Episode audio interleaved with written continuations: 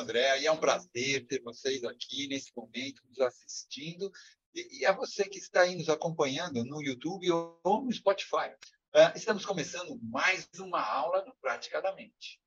E hoje teremos uma, uma resenha ou uma roda de conversa, né? Com dicas e novidades sobre técnicas que podem ajudar a você, terapeuta, para fazer talvez uma anamnese mais assertiva do seu cliente ou paciente e, assim, portanto, ter uma terapia de sucesso.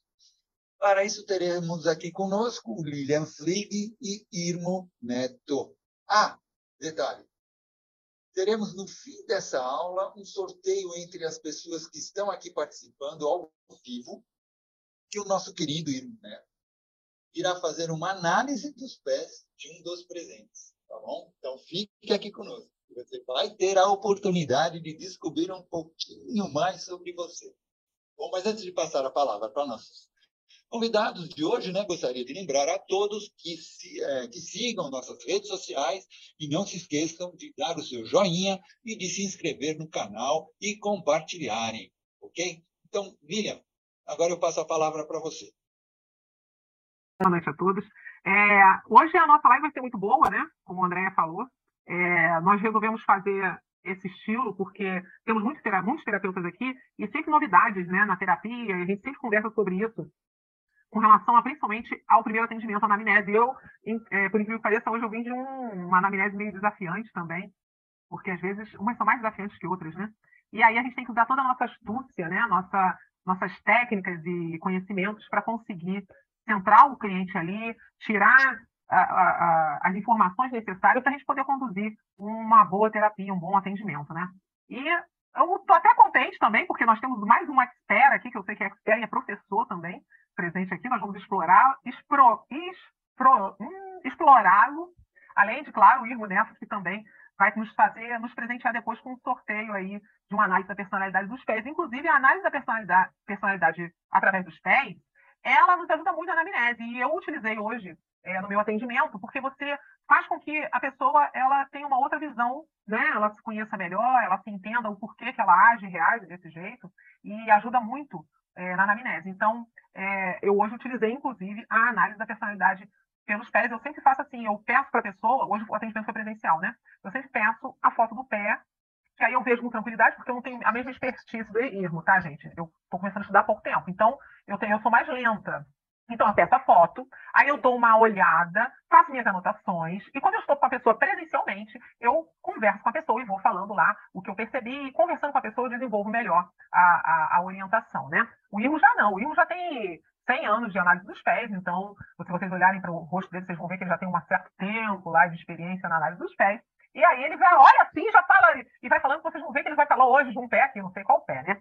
Então é isso. Então eu vou fazer o seguinte, eu vou passar a palavra para o Irmo, e depois eu vou pedir também para o Fernando trazer alguma experiência dele, que o Fernando sempre tem experiência boa também na anamnese, hein, que eu sei disso. Então vou passar agora para o Irmo. Irmo, como é essa sua experiência aí quando você vai fazer seus primeiros atendimentos com, com os, os clientes, né? Você usa só análise dos pés ou você usa, utiliza mais alguma coisa? Olá, boa noite a todos, né? Muito obrigado pela participação de novo aqui, adoro estar com vocês, né? É, muito obrigado a vocês que estão aqui comigo e que irão ouvir isso futuramente. É, eu trabalho, Lilian, com a análise da pessoa pelos pés, né? Então, assim, a minha anamnese é pelos pés. A, a pergunta básica para a pessoa é: você pode tirar o sapato? Né? A pessoa tira.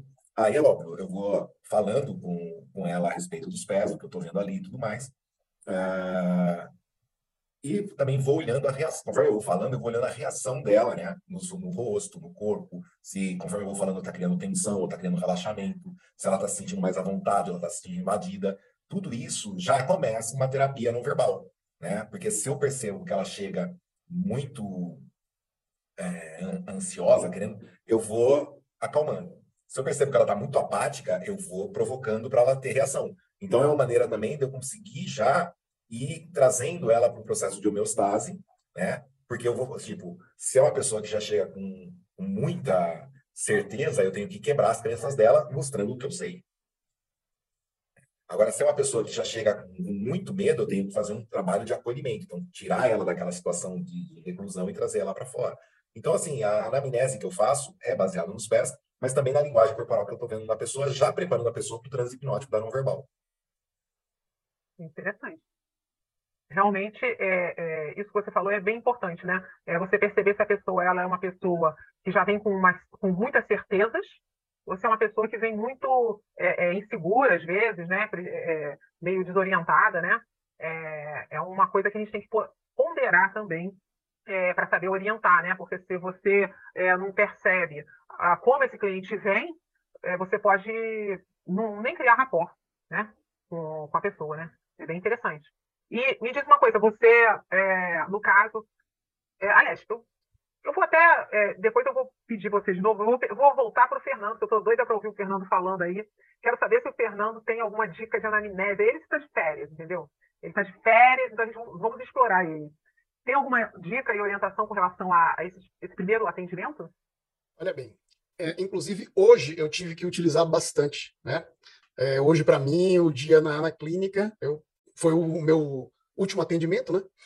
É, e aí eu fiz uma anamnese pela manhã e a primeira consulta pela tarde. Eu só tenho dois clientes por dia. Então, como essa cliente era um caso assim que repercutiu bastante, inclusive aqui na cidade, por um fator aí, é, ela me procurou a mãe e a filha, né? Me procuraram, ontem eu fiz o atendimento com a mãe e hoje fui com a filha. E eu fiz uma anamnese diferente, que foi muito assertiva. Eu fiz a anamnese com IFT, utilizando o IFT. É, primeiro, fui é, procurar saber da menina, né, qual era a queixa principal dela, qual era as angústias, o que é estava incomodando ela. E aí ela falou. Só que aí eu precisava de mais dados. E aí Durante o momento, eu cheguei, olha, eu vou ensinar para você, vou fazer uma técnica, utilizar uns toques aqui com você, eu quero que você apenas me acompanhe, foque naquilo que você está fazendo, mas eu quero que você vá me respondendo, vá fazendo, vá me acompanhando. Aí eu fui fazendo com ela e acompanhando. Então, o, praticamente os 20 minutos iniciais da anamnese, 20, 30 minutos, foi com o EFT. E aí ela começou a a liberar as emoções tal, e aí saiu, depois que eu percebi que saiu tudo aquilo que realmente tinha que sair, aí eu fui para as perguntas, porque assim, aquela história, para mim, a anamnese ela é sempre uma sessão mais demorada, porque cada resposta que o cliente dá, surgem novas perguntas. Né? Eu não tenho uma ficha de anamnese formal, tem aquelas perguntas que a gente sempre faz, mas é, eu gosto de ir desenrolando a anamnese a partir do momento que as perguntas, as respostas vão surgindo. E foi muito bom porque, como eu já tinha feito o IFT antes, né, teve um momento que, porque assim, eu sempre parto do pressuposto que o cliente sempre mente. Isso é fato.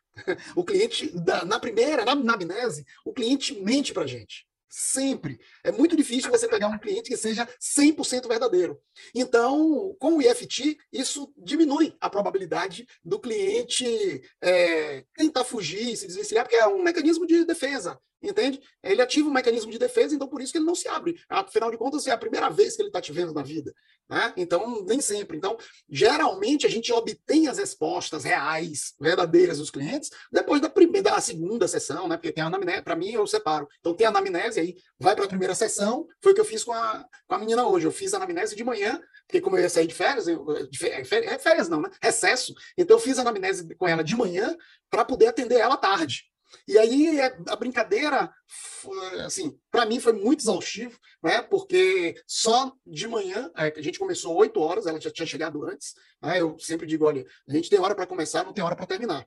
Não significa dizer que a gente vai ficar quatro horas aqui na clínica, de 8 às 12, mas pode acontecer. E hoje foi um daqueles casos em que a gente ficou 4 horas e 36 minutos na clínica, né, de anamnese. E saiu muita coisa. Então, teve um determinado momento que depois que a gente fez o EFT, ela liberou todas as emoções tal, eu aí fui é, fazendo as per outras perguntas que estavam correlacionadas né, a, ao que ela já tinha falado antes, e aí você via que ela ficou assim, titubeando, e aí ela não tinha mais para onde sair, é, fugir, né, porque ela já tinha falado antes. Então, é aquela história que se, se eu não tivesse feito o IFT antes e não tivesse obtido as respostas, aí automaticamente ela ia mentir para mim naquele momento. Né? Até mesmo porque era algo que dizia mais respeito, especificamente à mãe e tudo mais. Mas foi, assim, perfeito. Né? E agora de tarde a gente complementou, aí fizemos a primeira sessão, né?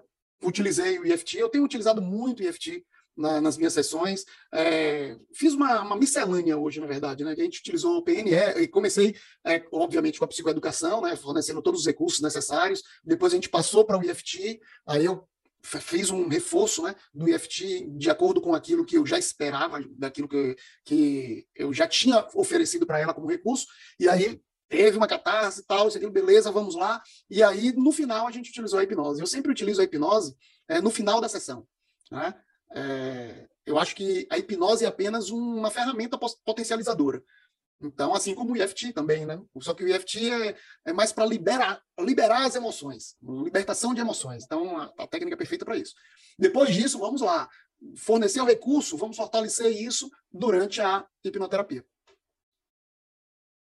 É, é, eu achei interessante realmente isso. Às vezes acontece comigo também isso. Às vezes eu, eu peço sempre reservar um tempo, mas passa é, é, do tempo, né? É, tem algumas pessoas perguntando, é, o é, EFT, que nós falamos, se escreve EFT. É uma técnica é, com Emotion, é, Emotional Freedom Techniques. É uma Sim. técnica que é baseada em pontos de acupuntura, só que você não vai usar agulha, são toques. Né? Então você tem um toque na mão, é, que a gente chama de toque do karatê, ponto do karatê, é, topo da cabeça, né, que é na, no meio da cabeça, é, entre a sobrancelha, na linha que a gente chama do osso da caveira, né, na linha dos olhos, não é na têmpora, é no osso, aqui do lado, aqui embaixo, abaixo dos olhos, aqui entre o nariz e o queixo, entre o queixo e a, a, o lábio, e na, é um pouco acima do externo, não é no externo, é um pouco acima do externo, mais próximo da clavícula, tá? E é, embaixo da axila. Existem outros toques, mas basicamente esses já são bem bem úteis, bem favoráveis. E o detalhe do EFT é que você foca no incômodo. É o contrário da auto-hipnose. Enquanto na auto-hipnose nós focamos no que a gente quer, na verdade, na, na, é, no positivo, a gente foca no positivo, né? no EFT a gente foca exatamente no que está incomodando. Né? Então, apesar dessa, por exemplo, ansiedade, né? Então, apesar dessa ansiedade, essa ansiedade que tanto me incomoda, eu me amo, me respeito é, profundamente, completamente. É, essa ansiedade, essa ansiedade que tanto me incomoda, essa ansiedade. Então, você vai focando na ansiedade. E aí, aquilo que está gerando a ansiedade, ela vem à tona sob forma das emoções.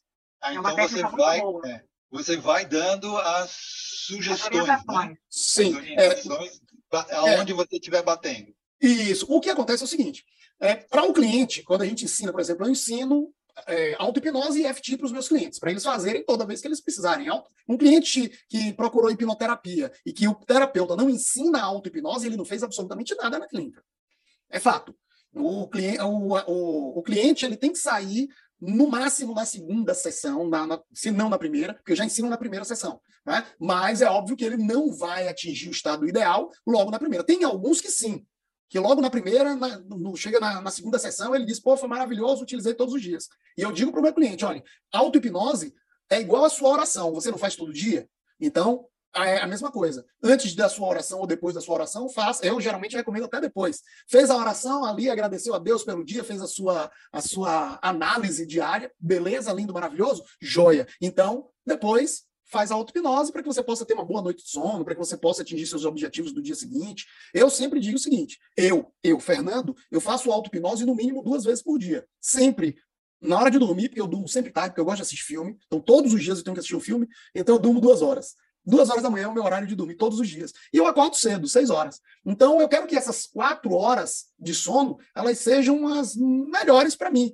Então, sono profundo. Então, fiz minha oração, depois da oração faço a auto-hipnose, que já é exatamente para poder aproveitar, e já levo. Beleza. Quando eu acordo, isso é mal de família. Tá? Eu sempre acordo de mau humor. E aí, lógico, eu trabalho com o ser humano, ou eu estou dando aula, ou eu estou na clínica. Então, não posso sair de casa com mau humor. Então, acordei, abri o olho, beleza, joia, faço minha meditação do dia, depois auto-hipnose para poder não, não ficar com mau humor e, obviamente, fazer com que o meu dia seja o melhor dia possível entende? E se durante o dia, e é isso que eu recomendo para os meus clientes, né? no mínimo uma vez por dia, no mínimo, certo? Se você quiser fazer duas, ótimo, eu ensino como eu faço. E se por um acaso durante o dia você, você tiver necessidade da auto-hipnose, faça. Ah, você vai fazer uma apresentação, por exemplo, eu trabalho muito com alunos, né? então, ah, você vai fazer uma apresentação, você sabe que você vai ficar nervoso, ansioso, faça auto-hipnose, utilize o IFT para poder diminuir essa ansiedade, esse nervosismo, né? enfim, utiliza as ferramentas. São ferramentas, são recursos sobre forma de ferramentas que o cliente ele tem que conhecer e utilizar quando ele precisar. Afinal de contas, eu não estarei com ele para poder resolver o problema dele antes dele fazer a apresentação. Entende? Então, é, é, é para mim, é algo que é fundamental. Então, o IFT, os toques do IFT que eu ensino para o cliente, é sempre da forma resumida. E aí você, para o cliente, a gente diz o seguinte: olha, você vai focar sempre no incômodo, sempre no incômodo. Repete, porque o cliente não tem a mesma, lógico, ele não tem a linguagem que nós temos para poder ir ressignificando, dando toque, uh, aliciando, aliciando, né, e ressignificando. Ele não tem isso. Então, foca apenas no problema. Dor de cabeça? Foca, resolve pra caramba. A pessoa tem enxaqueca. Ah, mas tá tocando na cabeça, tá dando toque na cabeça. Funciona, porque você tá dando um toque na cabeça, mas é, vai ativar determinados pontos que vai melhorar, vai fazer com que você termine, depois de dois, três ciclos, você esteja tranquilo, sem dor de cabeça ou com uma dor de cabeça é, muito diminuída, entende? Então, o a cliente... F, o FT é muito bom. É, o FT é uma, também é uma técnica muito boa, né? Agora, deixa eu falar uma coisa. A Luciana tinha levantado a mão antes dela cair. Você quer falar, Luciana? Tem como falar? Ela, ela tinha levantado a, a, a mãozinha e caiu, e na hora que ia chamar. Senão, eu vou passar a palavra para o Irmo. Ô, Liliana. Ah, tá. Posso, posso falar? Pode. Okay. É, eu queria fazer uma pergunta para o Fernando a, a respeito das, das autossugestões na, na hora de dormir. É, como eu trabalho na enfermagem, também o nosso sono é bem prejudicado. Assim. Então, é, quais são, se ele puder falar, as, as sugestões na hora de fazer auto-hipnose? Olha, eu foco sempre na, em uma técnica né, que foi criada pelo Bruno Tricarico, Bruno foi um dos meus professores, que é a sala dos, das bolhas das emoções. Então, o que é que eu faço? Eu entro em auto-hipnose e vou dando uma sugestão de que eu estou em uma sala, onde essa sala tem né, tudo com a cor que eu mais gosto, né? no meu caso, eu gosto muito do azul da cor azul. Não é que eu seja a minha cor favorita, mas é aquela cor que me dá mais paz, mais tranquilidade.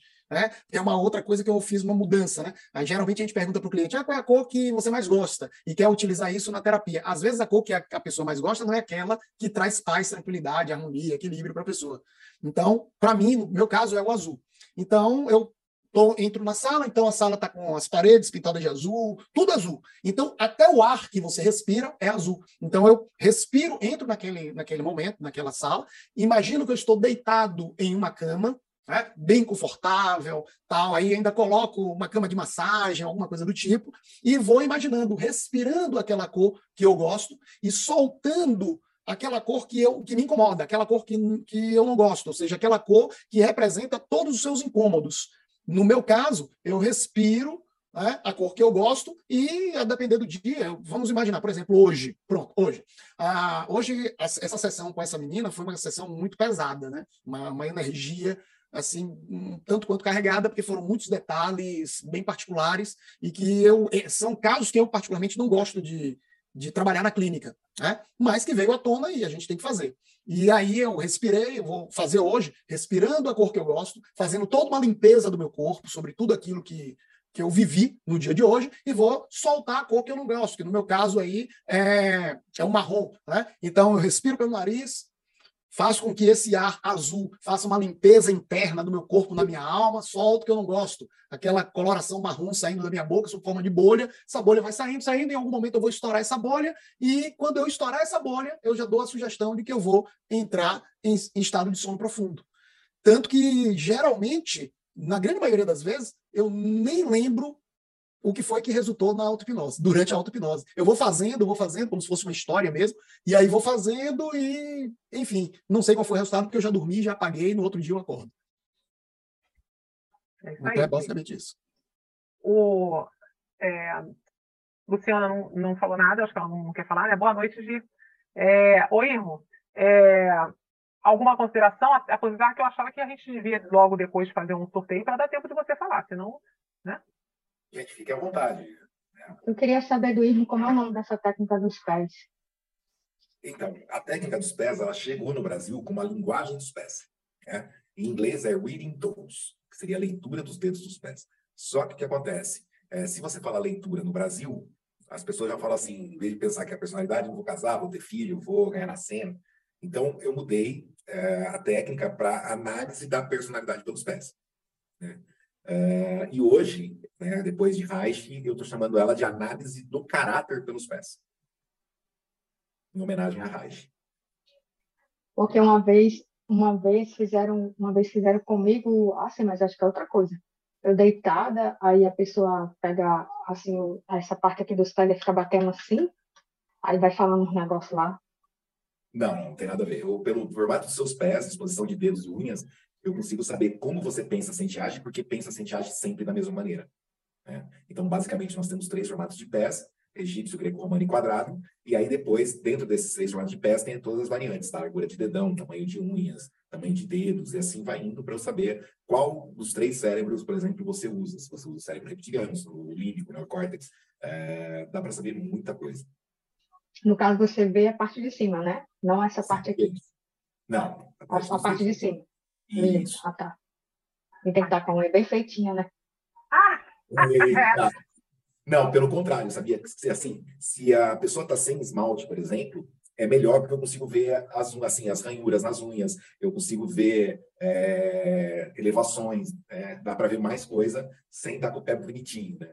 Mas é, é já que você perguntou, Uh, você passa esmalte vermelho nos pés? Não, eu não pinto, não. Dificilmente eu pinto. Porque quando pinta é claro. Não, dos pés não. Às então, vezes, raramente eu passo uma base, às vezes. Então, por quê? Não, porque eu gosto mesmo, assim, para mim é diferente. E da mão? Da mão pinto. Ah, e da mão você passa vermelho? É mais difícil, porque quando a gente vai tirar, fica muito manchado. É, fica assim, tipo encardido, assim, aí demora para tipo assim, fica, fica demora para sair, né? Mesmo quando você tira. Eu gosto mais quando tem com. Eu gosto sempre de colocar um esmalte e colocar um cintilante em cima. Então, mas sempre claro. Não. Não. Mas assim, não, não uso muito nem preto e nem vermelho. Eu gosto de usar rosa, é, roxo, mas assim, esses mais escuros, assim, preto, vermelho, é muito difícil. Então, por quê? Não, não tem assim explicação, assim, o vermelho é só porque eu acho desagradável na hora de tirar, o preto é porque não gosto mesmo, eu não gosto nem de blusa preta, porque eu sou muito calorenta. Então, na, na você é o seguinte, aqui no Brasil tem um preconceito muito grande com relação ao esmalte vermelho e preto, né? E outras cores mais berrantes na mão e nos pés principalmente nos pés. É, a maioria das brasileiras, ela passa esmalte na mão, ela passa de qualquer cor. Mas nos pés, ela fala ou é branco ou é base. Né? É, aí você fala, por quê? Ah, porque fica mais limpo, porque não sei o quê. Como se a cor influenciasse na sujeira do pé. Né? Na verdade, isso tem a ver com o sistema de repressão sexual que a pessoa recebeu na infância. É, porque quando a, mulher passa esmalte vermelho na mão, a menininha passa esmalte vermelho na mão pela primeira vez e chega para o pai e mostra, o pai fala que é cor do quê? né? cor de rapariga, não sei o quê.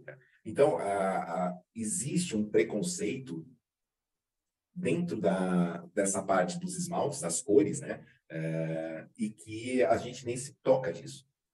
Então, é, assim, eu tenho pessoas que quando vêm fazer sessão comigo, a primeira coisa que eu falo depois da sessão é a sua meta agora é passar esmalte vermelho, esmalte preto, esmalte branco, esmalte roxo, esmalte do jeito que vocês quiser no pé. E é muito legal você ver, porque assim, são pequenas vitórias que a pessoa vai começando a ganhar em cima desse preconceito que foi colocado é, dentro da mente dela, sem ela nem perceber. Então é um rompimento com padrões sociais, entendeu? Com dogmas sociais, que ela já começa a se dar o direito de, de vivenciar. Mas isso é muito nítido nos pés, entendeu? E na mão é a moda. Então, se é moda, posso passar. Mas é moda na mão, mas no pé é sempre branco. É muito interessante essa, essa peculiaridade da mulher brasileira, entendeu? A americana já tem menos. A esmalte é, no, meu, no meu caso, assim, eu geralmente eu pinto, né? Então eu acho ruim para eu pintar os meus pés. Assim, a, a posição é ruim. Mas é para mim, assim, eu, eu, eu não tenho esse, esse pensamento de preconceito não com relação ao vermelhão. Só acho ruim para tirar. E dá mais trabalho. Mas tranquilo. É, deixa eu falar uma coisa. Vamos fazer o sorteio? Todo mundo vai participar? Andréia, como é que vai ser esse sorteio, Andréia? Diz quem, vai, quem é que vai participar. Vocês que sabem. Osmar. Ah, você está escrevendo, né? Sim, estou botando aqui o pessoal que vai fazer. Então, Luciana, Inês, Cleide, Lu, uh, Lucilene, o Fernando, a Alicia e o Ronimar, tá certo? E a Marisa entrou agora. Volta aqui, Marisa. Vocês que sabem. Marisa. Aí é o seguinte, uh, sorteio de um nome ou dois, hein? Vamos botar dois? Cadê o irmão? Pode colocar dois, se der tempo a gente faz de dois, não tem problema não. Então tá. Vou botar dois. Ah, então vamos lá, vou sortear. Um, dois, três, quatro. Vamos rezar, vamos lá, três, pessoal, oito. Então, oito nomes. Vou rolar, sorteando agora. Tá? Três, dois, um. Sorteador. Sorteados. Nomes dos sorteados são. Primeiro nome, Ronimar. Ei. Ronimar. Outro? E o segundo nome, vai se preparando que agora precisa tirar o foto do pé. E o segundo nome. É, vai tirando foto do pé. Blade. Ó, tira a foto do pé de frente, como se estivesse olhando para você, tá? É. Então, eu agradeço porque eu já comprei o livro do Irmo e já tenho uma baita análise dele. Eita! E vale a pena, não vale, Marisa? Vale, vale, é muito interessante. Vale a pena todos adquirirem. Marisa, eu fui fazer um atendimento, eu utilizei lá a análise do pé antes de atender. Muito bom. Ah, a gente pega a mania, né, de olhar para o pé. Vamos ver o que que diz isso aqui. Gente, é terrível isso. Você fica com, a, com a má, o mau hábito de ficar olhando para o pé das pessoas, o pessoal acha que você está errado. Não, você não vai trabalhar. Quando a pessoa está com Hã? Quando a pessoa está com calça boca de sino, o pé aparece ou não aparece? Aparece ou não aparece? Ah, e aí é terrível. Ou, ou a pessoa está de vestido, que é aquele vestido que tampa também. isso me deixa doido. Tem alguém é, tá, tá travando, eu acho que é a Maria que está travando. O livro vai ah, então, repetindo, tá me ouvindo? É que a internet aqui tá ruim. É, a internet aqui no hotel tá ruim eu estou em Maceió. Ah, assim, ah, o livro dele vale a pena e a assessoria que ele dá também, qualquer dúvida, tá o livro prontidão toda te mandando mais um livro. Isso é só. Eu tenho aquele que a Simone mostrou. O, o Ronimar tem que tirar a foto de cima do pé. Eu vou então, eu vou então postar, postar aqui o pé dela enquanto o Ronimar manda o dele, tá bom? Isso, isso aqui.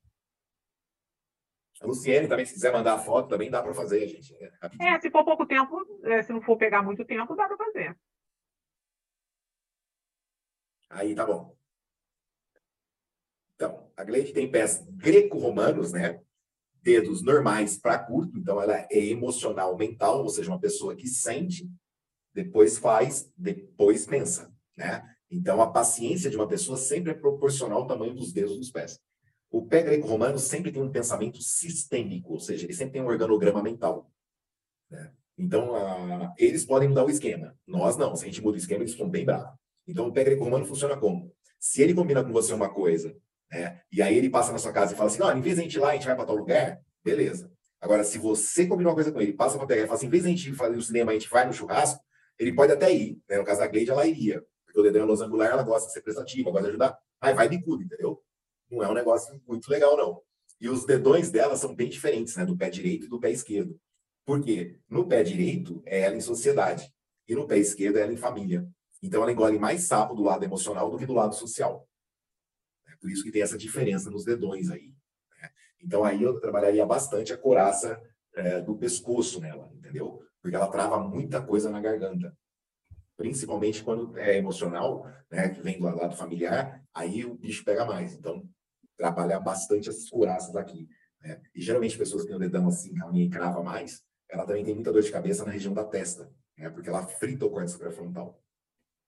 Muito bom. Bom, tem outro aí já, o, o Andréa? O Limar mandou? Sim. Esse é o de hoje? Sim. É ah. Sim. Ó, tá diferente um pouquinho a impressão minha. já está um pouquinho melhor aqui a, com relação ao quarto dedo. Aqui tem uma diferença no pé esquerdo, tá vendo? Já está mais retraidinho. O, dedo, o, segundo dedo já está mais levantado, o dedão do pé direito está mais levantado. Então, algumas coisas acontecendo do lado social aí está permitindo você sonhar. Né? Então, você já está no processo de, de ter um vislumbre diferente de algumas coisas aí socialmente, né? Por isso que o dedão levantou. O que mais que a gente consegue ver? É. E a, o lado emocional ainda pega, né? O dedão tá igual. O dedão do pé esquerdo. Tá? Aí teria que trabalhar, por isso que eu falei, isso aí tem que trabalhar bastante, esse chakra laríngeo teu aí. Essa vontade de ser boazinha complica. Muita terapia, né? Isso é muita terapia. Cleiton, você tem cócega nos pés? Não muito. Mas tem. Tem. Geralmente quando é de outra pessoa, né? Que da gente mesmo tem um. Não, a gente, a gente não consegue fazer cócega na gente, a gente também não consegue dar susto na gente mesmo. Né?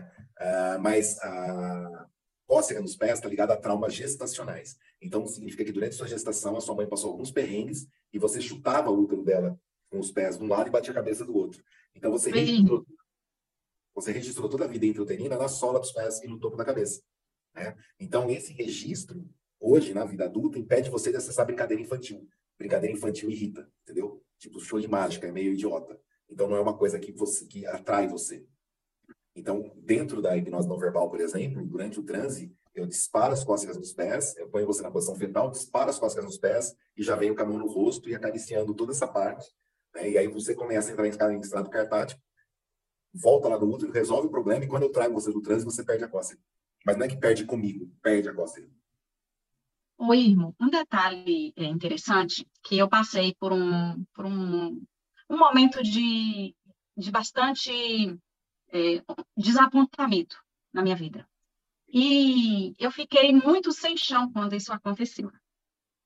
E aí, assim, depois que eu fui, assim, depois de né, estudar autoconhecimento, e aí eu descobri que foi em função disso. Eu tive uma crise muito forte de fascite plantar nessa, nessa época, bem pós esse, essa situação que eu vivenciei, sabe? E aí, é, a sensação que eu tinha é que tinham, que, é, tinham facas enfiadas nos meus pés. Tamanha era a dor, que eu não conseguia caminhar, sabe? Assim, aí eu fiz muita fisioterapia, muito tratamento, etc e tal. Hoje eu estou, graças a Deus, eu estou ótima da facite plantar, né? é, depois de todo esse tratamento, e também essas, essa questão do autoconhecimento, de estar né, na, na, área de desenvolvimento humano, mas é algo que eu acho que é interessante ressaltar, porque eu acho que tem alguma ligação com isso aí também, né? Sim, sim, tem, total. Porque o que acontece? Ah, tudo que impede você de andar está ligado ao que Reich chama da angústia de cair. Então, o que é a angústia de cair? É, você leva um choque, a energia começa a querer subir e você não quer acessar mais aquela energia. É, você nega aquilo. Porque você, é, por algum motivo, você se assustou também com aquilo. Então, você adquire essa, essa angústia de cair que impede você de ir aos tratamentos, entendeu? É uma, é uma, uma maneira de você justificar não ir aos tratamentos, não ir se procurar ajuda. Porque você tipo não pode... uma defesa pessoal, né? Uma autoproteção mesmo, que o próprio a própria mente vai, vai tentando te blindar para criar, como você mesmo diz, a coraça, né? Então, mas olha que coisa louca. Eu estou lendo agora é, Entre o Psico e o Soma, da Gerda Boysen. E um dos terapeutas lá, um dos, dos psico, psicólogos, é, psiquiatras da clínica que ela trabalhava de massagem, ele falou, ele percebeu o seguinte: cachorro que fica acorrentado não perde o tônus muscular. Ele falou assim: como um cachorro que fica acorrentado não perde o tônus muscular? Ele não está fazendo exercício, como é que ele não perde a musculatura? E aí ele descobriu o seguinte: o ser humano, se ele ficar deitado, com o corpo todo esticado, não, não, é deitado e com o corpo bem esticado, bem relaxado, o maior contato possível no chão. Se você ficar 20 minutos nessa posição, você começa a recuperar tônus muscular. Ou seja, você fica com mais tônus muscular que se você tivesse feito 20 minutos de exercício. É muito interessante essa nova concepção é, da guerra, está fazendo um negócio Isso muito explica a importância do, do, do alongamento, né, para a gente. Por que, que o Pilates é tão bom? Por que, que funciona tanto, né? Exatamente. Yoga. Mas é fantástico, é fantástico esse estudo. Deixa eu ver esse aqui. De quem que é esse? É, tá ampliado, André? Não, ainda não. Esse é do Ronimar, vou ampliar. Tá. O Ronimar tem pés greco-romanos, dedos normais. Tá, tá, perfeito. Pés greco-romanos, dedos normais para longos, tá? Então você é emocional mental, ou seja, você sente, você pensa, depois faz. O que chama atenção no seu pé, é... porque a gente entra também no que eu já falei da Gleide com relação ao pensamento sistêmico, né? Só que você tem mais Cs na cabeça. Então, assim, se acontecer isso, eu faço aquilo, se acontecer isso, eu faço aquilo, se acontecer isso, daí, se não fizer. é, Você tem mais, é, dentro desse organograma mental, mais é, Cs, ou seja, mais estratégias de, de como realizar tal coisa com relação a tal coisa. Né? Então, isso gera uma ansiedade maior também. Então, quanto mais longos os dedos dos pés, mais ansioso uma pessoa. Quanto mais curtos os dedos dos pés, mais irritado. Né? Então, isso serve muito legal na amnésia, quando a pessoa chega e fala assim, estou ansiosa, ou eu sou ansiosa, e eu olho o pé dela, se ela tem o dedo do pé curto, ela não é ansiosa, ela é irritada, ela é estressada, ela tem irritabilidade crônica. Agora, quando o dedo do pé é longo, aí sim é ansioso. Tá? Ah, então, os teus pés, por exemplo, os dedões, né, mostram o quê? Que você está travando muita coisa na garganta também. Por isso que eles estão assim. Tá? As unhas estão assim. E o dedão do pé esquerdo está até virado, porque mostra que você que você está mudando a maneira de verbalizar seu lado emocional. Por isso que ele vira, ele dá essa torcida. Tá? Ah, você também está com muitos dedos em forma de garra, virados para baixo, né? É, esse dedo faz assim. Isso É mais no significa pé tá- esquerdo, né? O, o Isso, mais no pé esquerdo do que no direito. emocional, né? É, o pé direito é ele sociedade, o pé esquerdo é ele e família. Seria, o- mudando um pouquinho para vocês entenderem, o hemisfério esquerdo do cérebro, que é o hemisfério racional, é o pé direito, e o hemisfério é, é, esquerdo, é, direito do Direito. cérebro é o pé esquerdo, que é o hemisfério mais subjetivo, né? Então, o que acontece? Esses dedos em forma de garra mostram que você está preferindo jogar grande parte do seu potencial para o chão do que colocar para o mundo. Tá? Então, mostra uma resignação forçada do lado emocional. Então, essa resignação forçada leva também a um processo de angústia. Né? E essa angústia é sentida na região do peito, é como se tivesse uma, um- uma coisa esquisita nessa região do peito. Tá? E aí, o segundo dedo do pé direito, por exemplo, você tem uma dobrinha. Isso significa que você consegue segurar a energia para colocá-la no melhor, no melhor momento. O problema é que se passar esse momento, essa energia acaba estourando dentro de você, entendeu? Então, por isso que você consegue essa maleabilidade aqui. Tá? Isso também exige muito controle. Então, também teria que trabalhar um pouquinho com você essa questão do controle, essa rigidez com relação à necessidade de controle. Tá bom? É, eu trabalhei bastante também o chakra raiz, né, que são os dedinhos, que quase não dá para ver. Então, assim, o seu tipo de personalidade, é, como o dedinho está ligado ao chakra raiz, né, quem eu sou, quais meus dogmas, quais meus conceitos, qual é o lugar no mundo, é, você não lida bem com medo, insegurança, nem com otimismo, confiança e sexualidade. Então, muita coisa é dogmatizada e vira tabu. Então, tem certos assuntos que é mais difícil atingir com você por causa dos próprios tabus que você cria. Então, teria que trabalhar bastante essa, essas características tuas aí para fortalecer, né? Eu falo que isso é pé igual ao seu, que o dedinho é bem melhor que os outros dedos, eu falo que é igual o mineiro, é mais ressabiado, é, chega devagarzinho, depois vai se ambientando para poder soltar. Interessante. Tem da Lucilene aqui também. Peraí. Vai lá. Deixa eu pegar aqui. A Luciana já fez também? Acho que a Luciana é dedo curto. Por quê? Pelo que eu conheço ela, ela é dedo curto. Tem muita paciência, não. Olha lá a cara dela. né? Ó, viu?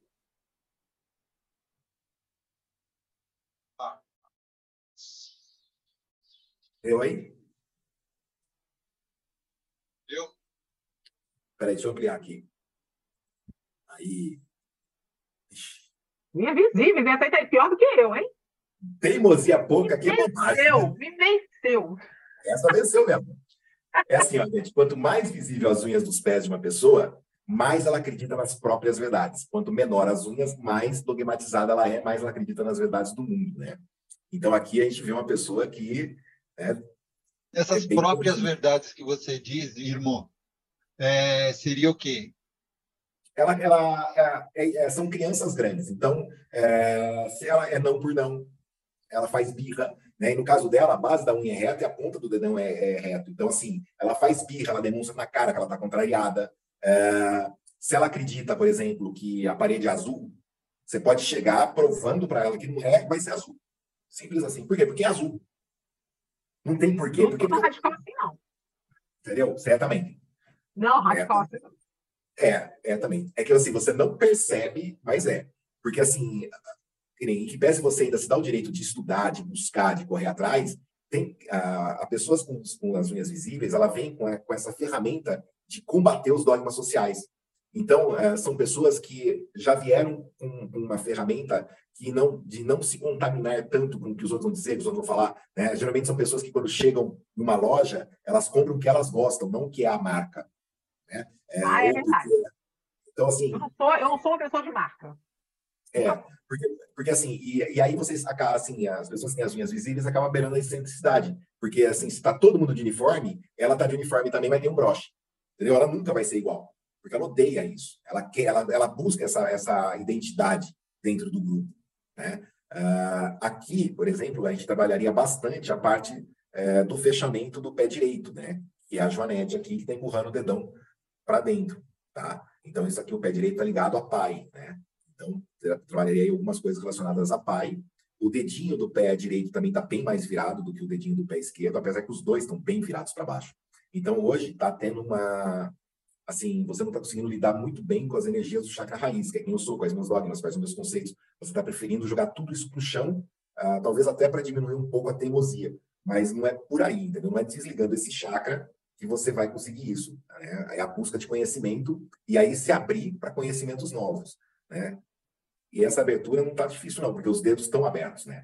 Principalmente do lado emocional. Então significa que levou algum baque aí do lado emocional que está fazendo rever é, as suas verdades é, emocionais, entendeu? Então você está tendo que readequar o que você achava com o que é agora, né?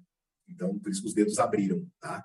Essa abertura é bom, né? Um, é, quando eu pego um cliente que já está com os dedos abertos, eu sei que a terapia flui mais. Agora quando chega com os dedos grudados assim, eu sei que essa vai vai ter uma resistência brutal, entendeu? Para mudança. Gente, é, pode comentar. Se quiserem fazer perguntas, eu acho que o interessante em tudo isso Irmão, é, é você entender a sua personalidade, entender de como a sua formação e poder trabalhar isso do que você achar que é ruim para você, sabendo que é ruim e poder trabalhar. E isso não quer dizer que uh, você vai, vai mudar totalmente, né? Mas sim, você vai se ajustar naquilo que não estiver bom para você, né? Não só isso, não só isso. É muito legal porque, assim, como é que eu posso exigir paciência de uma pessoa que tem dedo do pé curto? Ela não tem. Só que antes ela achava que ela, ela era errada. Né? Porque todo mundo tem, por que, eu não tenho? Porque você não tem dedo, você tem, você tem dedo curto. Se você tivesse dedo longo, você teria paciência demais. Então, assim, só que daí a pessoa que tem dedo longo tem paciência, mas ela não é mais proativa, ela é reativa. A dedo curto já é reativa é, já é proativa. Desculpa, dedo curto é proativa, dedo longo reativa. Então, cada um tem a sua característica, cada um tem as características positivas e negativas. E eu estava falando isso hoje para minha secretária. É, se eu tivesse hoje que montar uma empresa de marketing multimídia, por exemplo, é, que fosse divulgar meus cursos, que fosse que eu pudesse trabalhar com essa equipe para criar conteúdo, eu teria 27 pessoas com 27 pés diferentes. Você ia procurar pés diferentes para poder ter diversidade. Exatamente. E eu ia explicar para cada um o seu próprio potencial e explicar para os outros o potencial de cada um. Então, eu ia criar um ambiente onde todos se, assim, se compreenderiam. Então, eu teria 27 é, pessoas com 27 visões e são, assim, que eu conseguiria atingir praticamente 90% de todas as pessoas. Então, uma ideia gerada ali, ela seria praticamente aceita por quase 90% das pessoas. Interessante. Bom, eu vou, eu vou share aqui, viu? Eu vou botar, eu vou botar para quebrar. então vamos lá. Entra aí, deixa eu só, deixa só puxar aqui antes. A, a Inês mandou e a, e a Luciana também mandou. Tá? Então, vou, vou botar aqui por ordem, tá? Tá. Então, vamos lá. Uh... A Inês também deve ser dentro do curto. Nossa, não, a, a Inês deve ser dentro do médio para curto, médio para curto. Não, não, não, não, não, não, não, não, que isso? Não, não. A Inês é médio para curto. Vamos lá, então, adivinha de quem é esse? Ó, oh, falei? É, é nem é médio para curto, é curto mesmo. a ciência é zero. É, intolerância também. Tolerância é. zero. Na verdade, então, ela tem pé greco-romano, normal para é, curto para normal, né? Na verdade. Então, ela é prática emocional, ou seja, ela faz, ela sente e, se precisar, ela pensa. Tá? Uh, os dedões bem largos, né? A base da unha bem reta, mostra que ela não tem papa na língua, né? Tipo, é o tipo da personalidade que se você tá falando com ela e desliga o telefone, ela vai lá na tua casa para terminar a prosa, entendeu? É, não faz isso porque ela fica louca. Né? Uh, o que chama a atenção aqui, ó, nesse tempo, né, o Pegre, como eu falei, a paciência é, tem um pensamento sistêmico, só que no caso dela, por ser mais prático, tem menos Cs. É 3C no máximo e tá tudo certo, entendeu? Aí, a, que nem exigir de uma pessoa que tem o pé desse, pensamento de médio e longo prazo, não tem como. Ela não sabe se ela está viva amanhã, então ela, ela não, nem vai pensar de médio e longo prazo. Viva é, agora, então, né? É, é, pra, é, é, o tipo da personalidade que eu colocaria, por exemplo, na frente para receber o público. Porque ela já é um tratorzão, entendeu? Ela não, ela não é uma personalidade que vai ser mais delicadinha, que vai acolher. Mas no primeiro contato, para separar as pessoas, né? Tipo, você é para lá, você é para cá, papapá, papapá, tem que ser esse tipo de personalidade. Né? E por ter também essa característica mais dura, é, é o tipo da personalidade, por exemplo, que se ela está trabalhando comigo, eu posso chegar para ela e falar assim, olha, é, eu preciso demitir três pessoas. Ela consegue demitir as três pessoas e ainda ir almoçar, sem dor na, na, no coração, entendeu? Agora, dedo longo já fica magoadinho uma semana por ter demitido, né? Fica aquela. E esse tipo de personalidade não, porque é mais prático objetivo. Era para fazer, fizemos, entendeu? Pronto, né? Vida que segue. É, então é bem mas, você, fa você fala magoadinho, não, aí você está ajudando, né? Fica, fica com sentimento de culpa. É o Andréia, esse é o Andréia. magoadinho. Esse tipo de personalidade já não tem magoadinho. Tanto é que é o que eu falei, e assim, o pé greco-romano, o dedo curto, eles são agressivos. E o, o pé egípcio. Sou magoado. E o pé greco-romano, o pé egípcio, o dedo curto, já é irritado. É diferente a sensação. Vamos lá. É, o Ronimar também não comentou. Ele, só, ele, não, ele disse que gostou, mas não comentou, não. Bom, bom. Tá. Tô... Gostou, Ronimar? Oi, não, achei muito interessante, fiquei bastante impressionado, realmente fecha uh, a análise do, do Irma, e vou ver se eu descubro aí, conhecer e ler o livro dele. Muito bom, muito obrigado. A Inês falou que ela é proativa e acredita que por isso iria separar as pessoas mesmo. Então, a Inês ela não é proativa, ela é, ela é, ela é 100% proativa, né? Aliás, ela é ativíssima. É o tipo da personalidade que não consegue ficar parado de jeito nenhum. Irmão, qual dos dois que você prefere? Este ou este? Eu acho que esse aqui está um pouco mais nítido, esse deve estar tá um pouquinho embaçado. Então vai o outro, vai sim.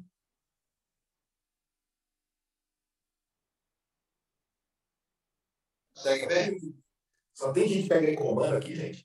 É, é né? Dedo normal para curto, então é emocional, prática, ou seja, sente, faz, depois pensa.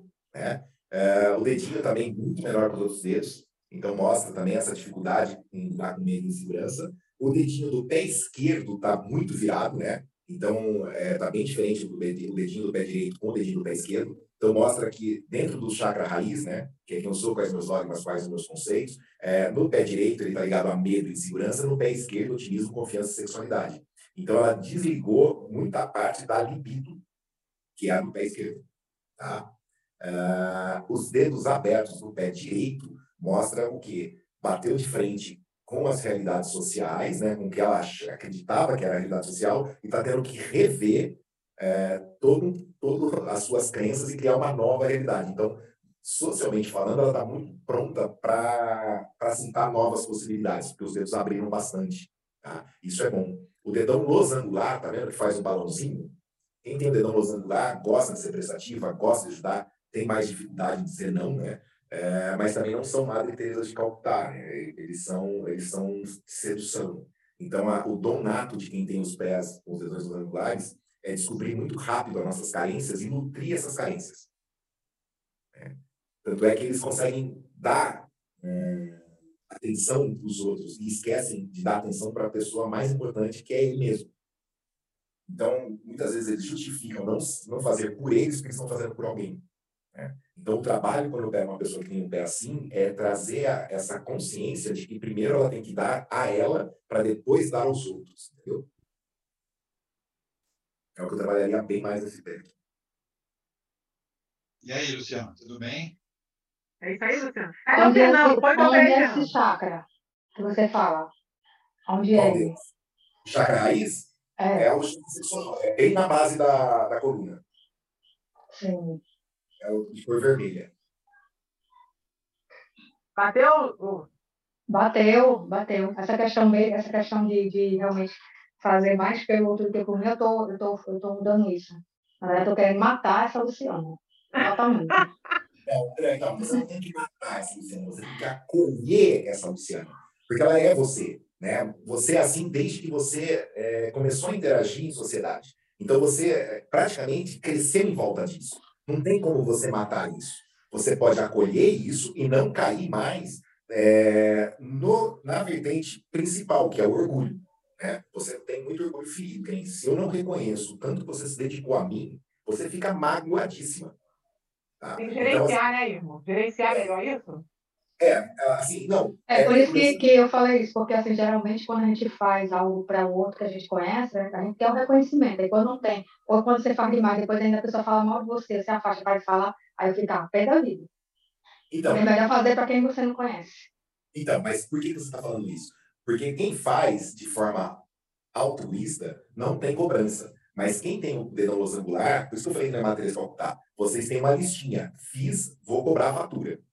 Entendeu? E vocês são mais chantagistas emocionais. Então, assim, André, é assim. sedução. Né? Então, quando você tipo, quando eu não faço uma coisa que você, você chega para mim, por exemplo, você não chega mandando, é diferente daquela pessoa que tem o pé quadrado, o dedão quadrado, ponta quadrada, ela é de subjugação, então ela chega mandando. É, pega para mim, por favor, né? Por favor, depois. Você não, você sempre chega com uma historinha triste. Sabe o que, que é? Eu estava pensando que dava para fazer, e aí você podia me ajudar. Sempre tem uma historinha para me envolver, entendeu? Porque você me Manipuladora, né?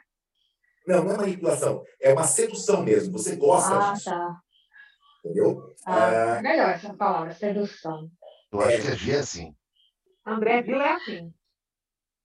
Entendeu? E assim, só que esse, isso também é a sua prisão. Então, assim, o que eu trabalharia muito com você é começar a trabalhar seguinte conceito. Eu já fiz por mim? Não. Então, eu vou fazer primeiro para mim, depois eu faço para o outro. Boa noite, Simone. Até amanhã. Então, Simone, a G é assim, Gisele é assim, Gisele Eugênia é assim. Ah, deve estar tão quietinha. Pintou de vermelho agora, só por causa da aula do Igor. Cadê o pé do Fernando? Para finalizar.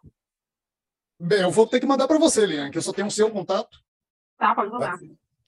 Exato, dedão maior, os dedos caem em escadinha. O pé egípcio, gente, é... ele é perfeccionista. Né? Então, é diferente do pé greco-romano, que é detalhista. O pé greco-romano, ele se perde nos detalhes. Às vezes, o secundário, o terciário, ganha mais ar do que o principal. O pé egípcio, não. O pé egípcio é perfeccionista. Ele se cobra a perfeição.